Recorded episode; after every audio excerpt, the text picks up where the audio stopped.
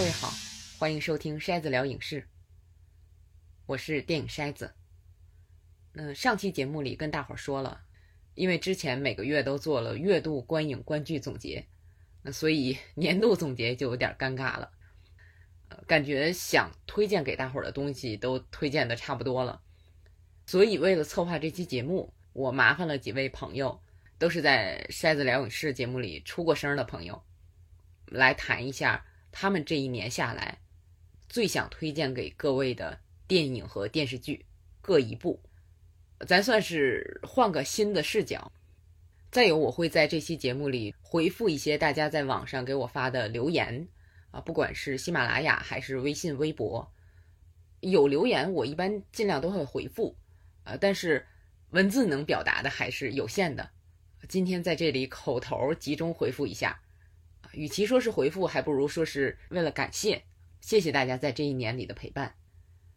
我之前在节目里感谢过一位网名叫丙叔的朋友，我说过啊，他经常会在微信里打赏，这可以说是真金白银的支持了啊，而且坚持了很长时间啊，非常感谢。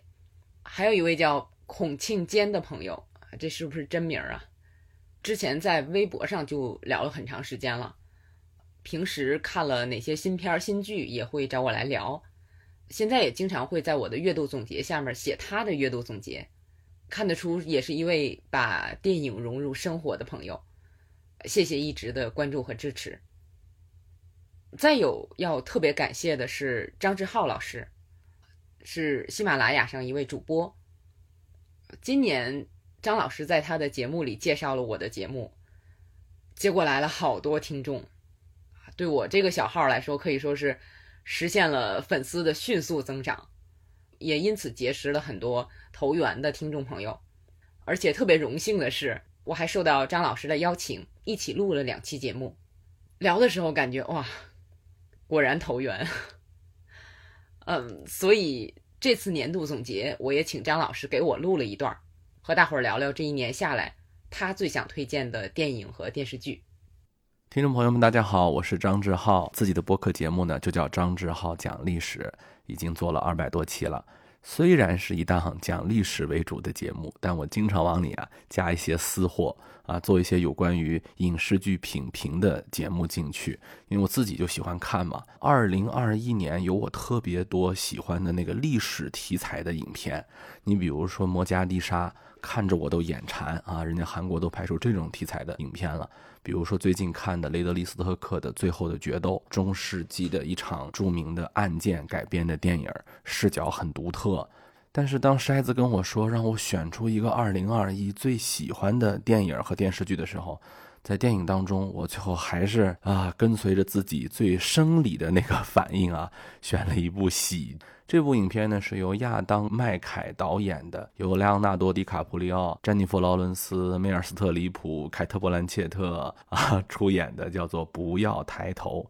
没错啊，我当时纯是因为卡斯吸引着去看的，个人也算一部分的小李子的影迷吧。当然我知道这部影片是一个喜剧，我好像印象当中小李子演喜剧不多哈。我想看他那种方法派的表演是怎么演喜剧的。真还不错。如果说内容上呢，一句话概括，就是当二零一二发生在了二零二一，哎，就二零一二是部电影啊，咱们都看过灾难片嘛。从形式上讲呢，它有点类似于什么呀？我只是说形式上啊，它有点类似于就是咱们国内那种开心麻花式的那种爆笑喜剧。但是想请大家看看，同样是那种比较飞的、比较夸张的这种喜剧，人家国外已经做到什么样的程度了？我以前特别不爱看那个开心麻花的影片。我说实话啊，我原来一直以为是我笑点比较高，后来我看完这部电影，我才知道其实是我笑点比较怪。开心麻花那个我真是笑不出来，西红柿啊，什么夏洛呀，我真是笑不出来。但是这部它那个风格很像，也是讽刺啊，也是夸张啊，高概念呀，找一些平时不太有的情景啊，我不能剧透太多啊，这个剧透太多就没意思了。然后去表现一个人在极端情况下的。一个变化，哎呀，从头笑到尾，嗯，可能是因为我笑点比较怪的原因吧，我也是这么想的。这个片儿我觉得特别好的一点就在于喜剧嘛，不一定非要用喜剧演员来演。剧可以分成喜剧、悲剧啊，或者说其他的剧。但是演员啊，好演员就是好演员，不是说非得是喜剧演员。哎，有些电影呢，那演员一上来就是卯着劲儿，就是我就是一喜剧演员，我一看着就是一个喜剧的表演。但这部影片呢，好在我觉得大家听到这些名字的时候也知道啊，他们肯定不能仅仅定义为喜剧演员吧？就即便是最年轻的詹妮弗·劳伦斯，她也不会觉得我自己就是个纯喜剧演员。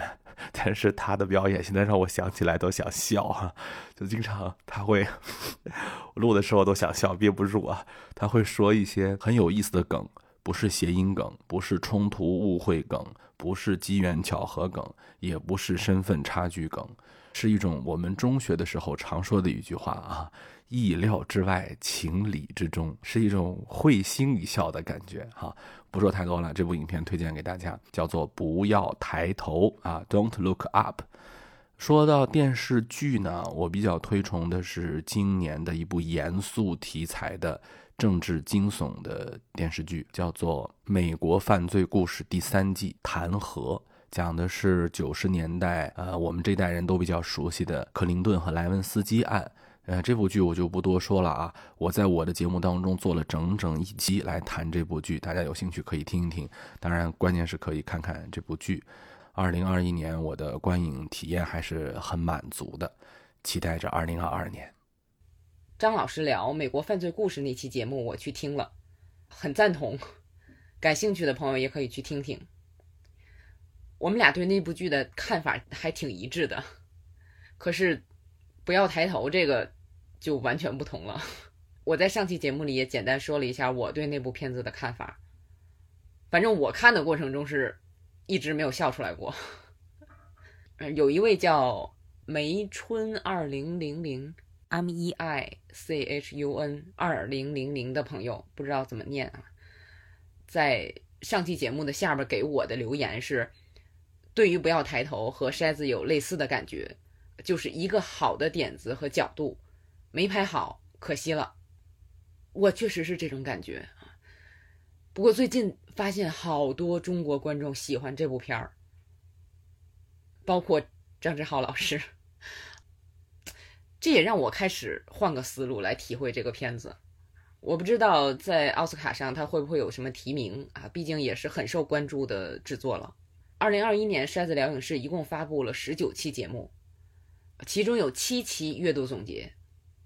我做这个月度总结，其实一方面是和自己做斗争，就提升一点更新的动力；再有就是也给自己总结一下，因为如果要做节目，看完作品之后就需要再仔细想想，那有时候就能发现之前没注意到的作品里的点，还有之前没意识到的自己的一些想法。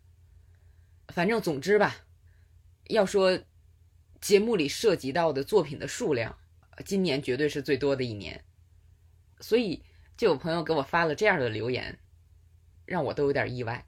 一位叫 Nick 的朋友说，他平时没有这么多时间看影视作品，那么一个月听一次筛子的大总结，觉得很过瘾，就想问我一下，这要几倍速看才能在一个月的业余时间看完这么多影视作品？啊，首先感谢这位朋友的关注。虽说我看东西也不都是全神贯注啊，但是倍速看这个真的是想都没有想过。影视作品的节奏，我觉得是衡量它的质量的非常重要的标准。如果倍速看的话，就什么都看不出来了，特别是喜剧啊，节奏是关键。不过多亏这位朋友的留言啊，让我意识到，哦，大概是有好多人这样看的吧。毕竟我也发现了一些观看软件上啊有这种选项。我在观看的时候，唯一用的视频软件的功能就是弹幕，而且都是看第二遍的时候才会去找一些地方啊去看弹幕。之前网上有过一阵抗议，就是有些影迷反对 Netflix 提供跳片头片尾的功能，那么有人觉得这样破坏了作品的整体感。而且对演职员工也是不尊重的。流媒体的播放真的是改变了很多人观影观剧的方式啊，包括心态。现在就有一些讨论说，流媒体让我们得到娱乐内容越来越简单了。你回忆一下，以前很长时间才有一部大片儿，人们曾经排很长的队买票观影。电视剧是一周一集，一个礼拜一个礼拜只能干等。现在是选择太多了，Netflix 三天两头就出来众星云集的大片儿，电视剧更是如此，几个流媒体拼，好多剧都是一口气儿放出来的。那如果这个剧需要等，那很多人就先不看，攒着，先去看别的。反正你得让我有的看，要不我就退掉你这个平台。所以，像一些好的剧，第一季出来之后，观众恨不得第二季马上就出来。可真正好的东西，它一定是要有充分的制作周期的，尤其是艺术作品这类的。那我承认我的耐心也在降低。表现就是，大概十多年来，我的习惯是开了一个电影或者电视剧就一定要看完。电影开了就要看到最后。电视剧至少要看完三季，但是这几年慢慢的坚持不了了，有的看了个开头看不下去就放下了。那一方面是可以看的太多了，一方面我觉得我确实是耐心差着了。可是还有一方面，就是你不能不承认，作品多了很多，它的质量就是下降了，质量下降的结果就是让观众耐心更低了。有点恶性循环的意思，但是总体来讲，我觉得可以看到更多的东西还是好事儿，让市场选择吧。在成熟的市场环境下，专业人做的好的东西，因为渠道的拓展，我觉得让更多人看到的机会是增加的，市场健康就好。那另一位叫王晨宇的爸爸。啊，这位朋友给我留言说：“我把你在喜马拉雅的节目全都听完了，真的好听。你讲的电影我只看过《鬼灭之刃》，其他百分之九十都没有看过，但还是好听。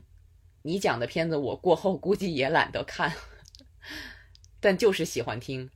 我现在一般也不看电影了，因为看一个好的电影就有点伤心，看一个烂电影恶心，所以就不看了。”但听你说还是很高兴的，希望你能一直更新下去。他说的这个我特别赞同，就是这种感觉。就随着年龄的增长，我觉得自己越来越脆弱，好像看什么都会触动到精力。就所以，尤其是晚上选片的时候特别慎重。我现在晚上主要看电视剧，就虽然情节不能完全预测，但是你。基本上还知道这个作品的大体基调，不会因为太意外的题材风格影响睡眠，就相对安全。电影风险太大了，我只好白天看。你像双休日啊、休假日之类的，而且如果是太烂的电影，这时间还得来得及，赶紧接着看一个弥补一下，省得因为烂片影响心情。不过我还是希望大伙儿尽可能的去看我推荐的作品，最好别光听节目。呃，我去年有段时间经常去 YouTube 上看一个台湾的哥们儿的游戏直播。有一次直播时，他念了我的留言，我说特别喜欢看他直播游戏。他说希望你也能去玩这个游戏。我当时就想，啊，他是真喜欢游戏啊，不满足于别人只喜欢看他的视频。那我现在看到也有朋友跟我这样说了，发现哦，原来我也是这样想的。筛子聊影视，在体验中成长，用理解去改变。那么下面要放的一位朋友的推荐是寸君啊，我邀请他录制过一期聊 D.P. 逃兵追缉令的节目。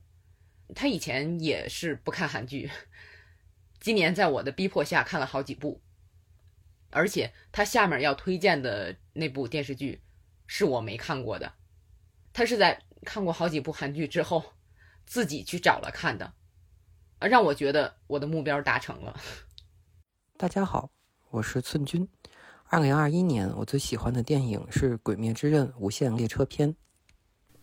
遇到《鬼灭之刃》呢，其实很是巧合。当时我和表哥表弟一起在某个大型商业综合体里面逛，看到了一个手办，觉得那个人的妆容、服饰和神态、表情都很符合我的审美。然后呢，就问了了解二次元的他们这是谁，得到的答案呢是《鬼灭之刃》里面的我妻善意。于是就开始狂搜相关的东西，并看了《鬼灭之刃》的动画剧集。当剧情发展到剧场版《无限列车篇》时呢，无论是故事还是情节，都到了一个高潮阶段。《鬼灭之刃》所表达出来的强大信念和在艰苦的战斗中仍然不失善良的温柔，是哪怕在这类热血少年动漫当中呢，也并不多见的。虽然漫画早就已经完结，情节已经被剧透的无法挽救，但仍然想看完它的每一个细节，仍然想知道它的每一段故事是怎样处理的，仍然会在炼狱幸寿郎、灶门炭治郎、我妻善意等等角色的反抗中一遍一遍的感动。最喜欢的剧集是 Netflix 和韩国的合拍剧《我的名字》。先感谢筛子老师在这一年里给我推荐的种种韩剧，尤其是同样是 Netflix 与韩国的合拍剧《逃兵追击令》《鱿鱼游戏》《地狱公使》以及《王国》。以上四部每一部从故事也好、思考性也好、导演在制作剧集的这些技术性等等角度都比我的名字要好，但我仍然喜欢的是我的名字。因为女主角好看，当然这个其实不是最重要的。我的名字其实讲述了一个复仇加卧底加多重情感的故事，故事的内核在很多港片里面其实很常见，但是把卧底身份放在一个特别能打的女主角身上，嗯，就让人可能会特别喜欢，和以前由男性来作为一个卧底有一些区别。当然，整部剧集看下来都感觉特别疼。女主角不但在各种搏击对抗当中频频受伤，内心也因为深陷一个复杂的卧底计划而伤痕累累。当案子的真相浮出水面时，他才逐渐知道自己真实的姓名，也同时找到那个真实的自我。剧集里面也有很多现代武侠元素，将快意恩仇和现代法治结合得很好，也给像我这样的写作者很多技术操作上面的启迪。大伙儿如果看到我在电影筛子微信公众号上发的年度总结，啊，就会知道我这一年下来最喜欢的电影也是《鬼灭之刃：无限列车篇》，就是村军老师向我推荐的，在此我也表示感谢。那么我的感受就不在这里仔细说了啊，毕竟之前已经专门聊了一期节目了，大伙感兴趣的话可以去找来听一下。那说到《鬼灭之刃》，还有个事儿。就是我聊《无限列车篇》的那期节目下面有个留言，是这么句话：动画片都害怕，是不是有点加戏了？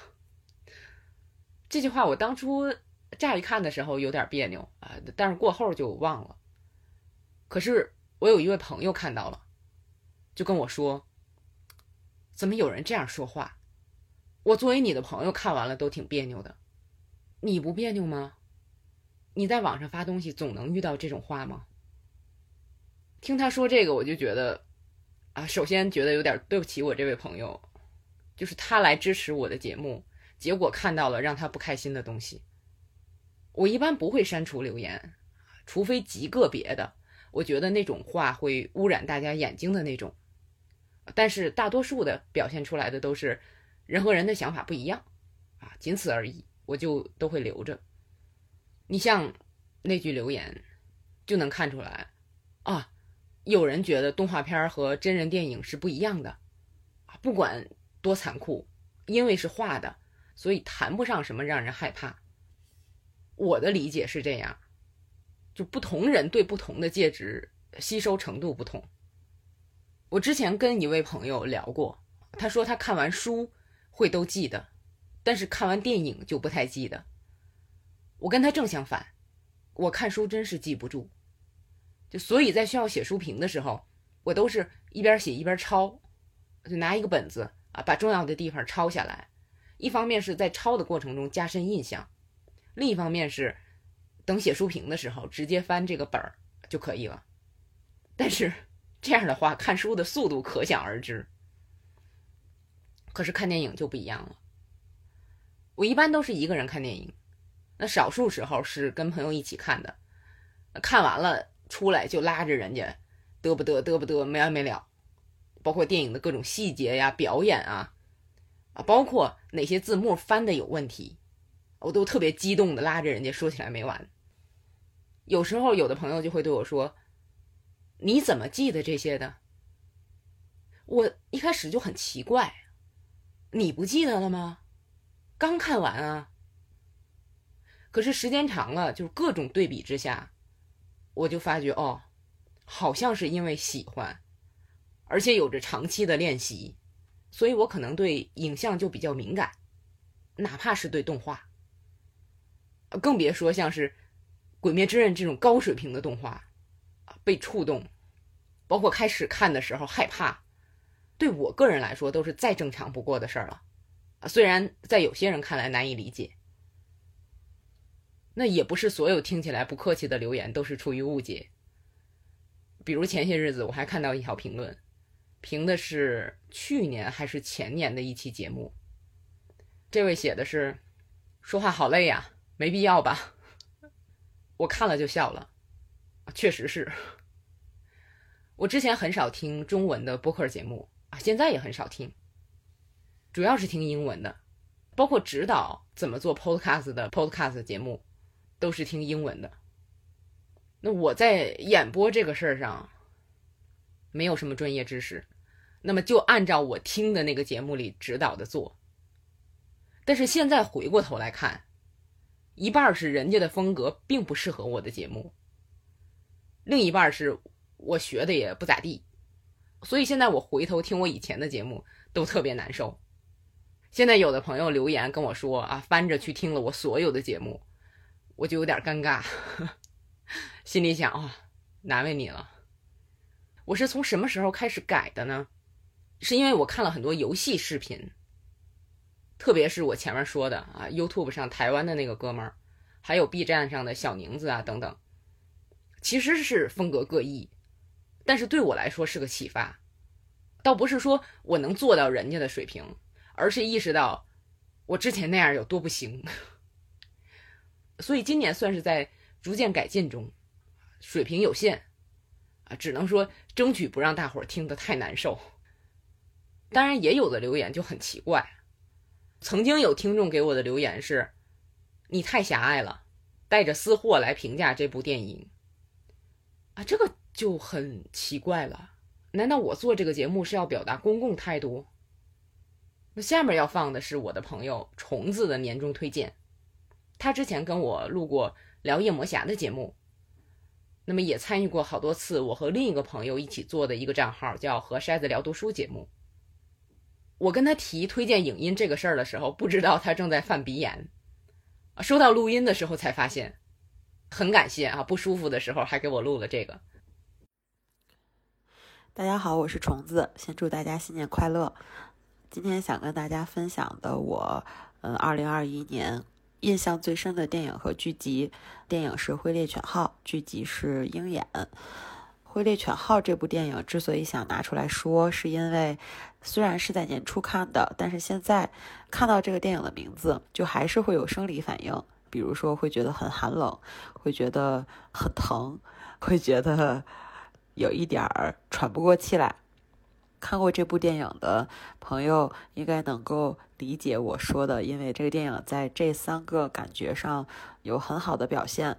那么这个是我很特别的一种观影体验，就是可能电影当中情节上的细节，然后人物台词已经有点模糊不清了，但是这部电影带给我的这种观感上的这种记忆却保留了下来。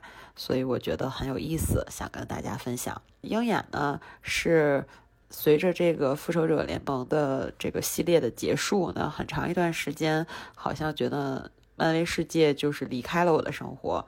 后来今年随着这些剧慢慢的放出来。其实每一部无论评价如何，我都在很认真的去看，因为非常希望能够再去回顾曾经那么喜欢的整个的这个漫威世界。看到最后，我觉得可能我最喜欢的是。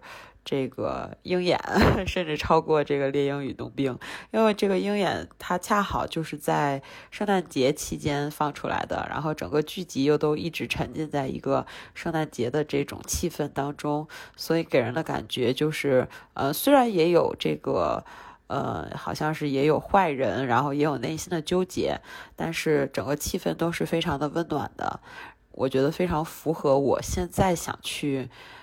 看到的这种超级英雄的这种感觉，嗯，然后还有一个我特别想说的就是，现在再去看漫威的剧集或电影，我非常希望能够看到，就是在灭霸之后，那么超级英雄们还有普通人们是怎么生活的？我觉得《鹰眼》这部剧就是再一次的非常好的向我展现了这一点。有一个小细节，就是它非常清楚的展现了这个朔灭的人。朔灭的时候和回来的时候的那个样子，这个一直是我非常非常好奇和想去了解的。我觉得他展现的也非常非常好，所以就是让我在年末的时候有一个很温暖的一个满足感。所以我现在就是想到这个六集的剧集的时候，还觉得会非常开心，而且就是整个观剧的体验也都非常好。我听他这个觉得有意思的是。他喜欢的这两部作品，我之前也都在节目里聊过，但是他喜欢和我喜欢的理由，基本上没有重合的地方。我觉得这就是私货的魅力，哦，真是有意思。我专门做过一期聊《灰猎犬号》的节目，我说到我喜欢那个电影，是因为觉得它足够专业和理性，但是虫子的记忆都是在感性上面。还有就是，我上期节目也聊到鹰眼，我喜欢鹰眼是因为看过好几部漫威剧集之后，发觉鹰眼在许多环节上避免了之前那几部犯过的错误。另外，他在人物设定上有足够创新的地方，好像都是因为硬件喜欢。那跟虫子的想法这么一比，我都怀疑我是不是真心的喜欢。人的不同想法有时候真的是很美妙，有的时候也很有用。好多朋友给我留言或者发私信啊，提出改进节目的建议，比如飞往世界的小鸽子提出过插入音乐的音量问题，还有万载小馒头和吴望辉都希望我在阅读总结的节目里体现出节目里提到的作品的名字啊，特别是吴望辉说啊，经常上下班骑车的时候听。听的时候没有办法记，返回节目又不太好找，所以我就参考国外的一些 podcast 啊，做成了现在这样大体标出时间和作品名字的样式，希望能解决这个问题。那最后来听一下小 T 的年终总结，他之前跟我说，其实他全年最喜欢的电视剧是《浪漫的体质》，我说咱俩专门聊了一期了，你还要说他吗？说点别的吧。可是，在我的年度总结里边啊，发在微信上那个，二零二一年我看过的电视剧里最喜欢的也是《浪漫的体质》啊，不让别人选自己，结果还是选了那个。大家好，我是小 T。今年我想推荐给大家的电影和电视剧呢，都是来自亚洲的作品。想推荐的电影其实是两部，就是《浪客剑心》系列中的最后两部《人猪篇》和《追忆篇》。这个系列呢，被称作是漫改电影的天花板。其实我也是想借着推荐这两部电影，把整个这个《浪客剑心》系列推荐给大家，希望没有看过的朋友能够对它感兴趣。大家对于漫改电影都有一个共同的印象哈，就是它特别像一个大型的 cosplay 现场，呃，充满了中二之魂，嗯，看的人会觉得非常的尴尬。但是相信我，看过《浪客剑心》系列之后，这一定会颠覆你的认知。不仅造型非常成功，动作设计可以说是非常非常的精彩，而且最重要的是，它的人物塑造也很饱满。在2012到2014年的三年间呢，它连续推出了三部。在此之后，经过了漫长的七年的等待，这个系列的电影才终于在今年画下了句号。可以说，这是整个《浪客剑心》漫画里面。最感人的一部分的故事，我觉得，如果抛开漫画原作的话，我更愿意说《浪客剑心》是一个动作电影，或者说是一个历史电影。电影主人公飞村剑心是幕末维新派的一名杀手，人称“人斩拔刀斋”，杀人无数。但是在维新成功之后，他选择隐姓埋名，当起了一名浪客，并且用了一把逆人刀，立下了不杀的誓言。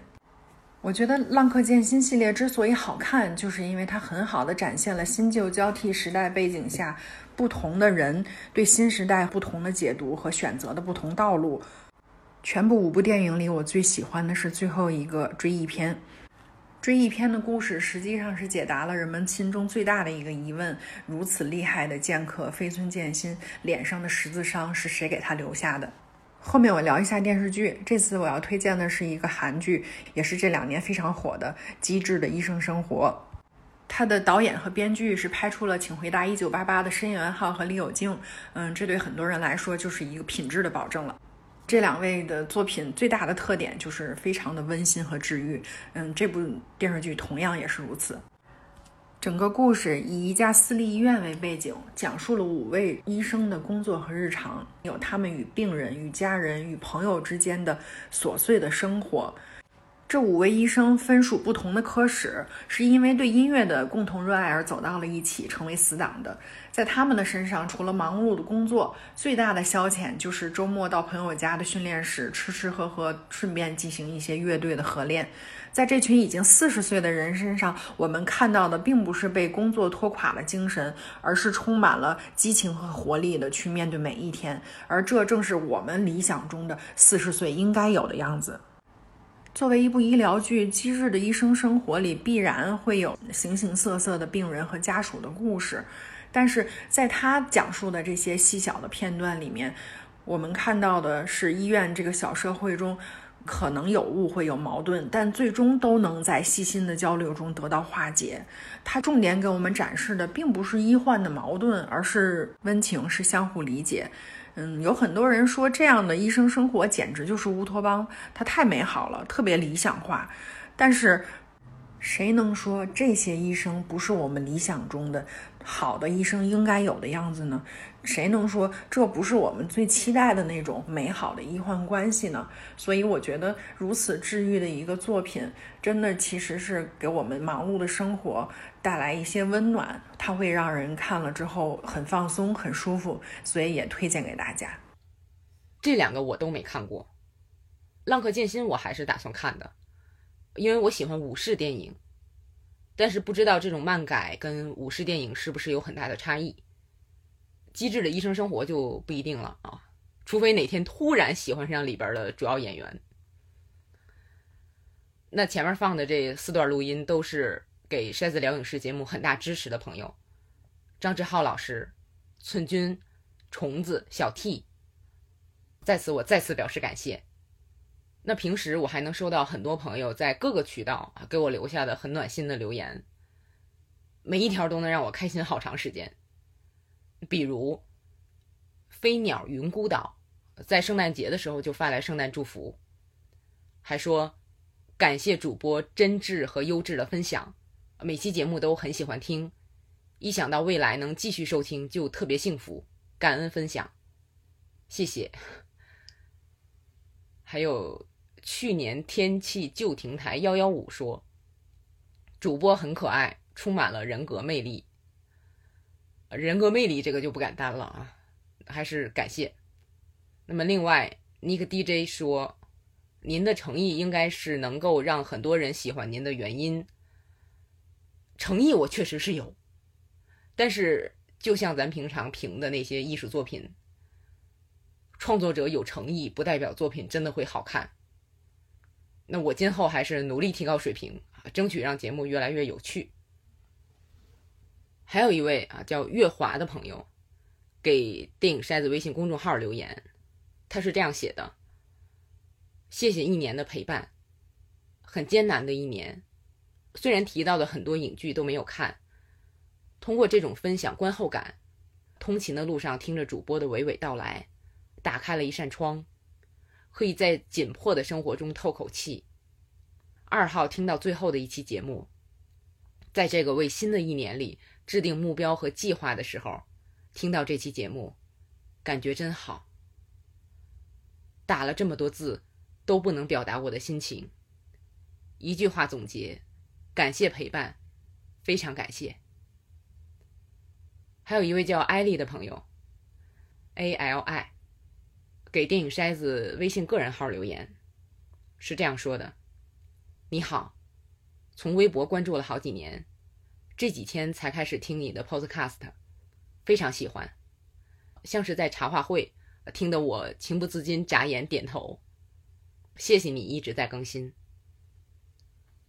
这两条是让我读着读着眼眶就湿润的那种留言，非常感谢。我知道可能有一些朋友过些日子兴趣就转移了，不再听这个节目了，毕竟我们都在成长。而且我平时也有很多就只跟随一段的那种节目。如果有段时间你不听了，也没有关系，有兴趣了欢迎随时再来。就别跟我上周节目里说的似的，别像我那样，因为喜欢谁，过段时间不关注了，就带着一种满满的负罪感，啊，那样压力太大了。我会努力进步，争取跟得上大伙儿的脚步，哪怕跟不上，只要我们在一起的时候都开心，能给互相以安慰，就够了。再次谢谢大家，我们下期筛子聊影视再见。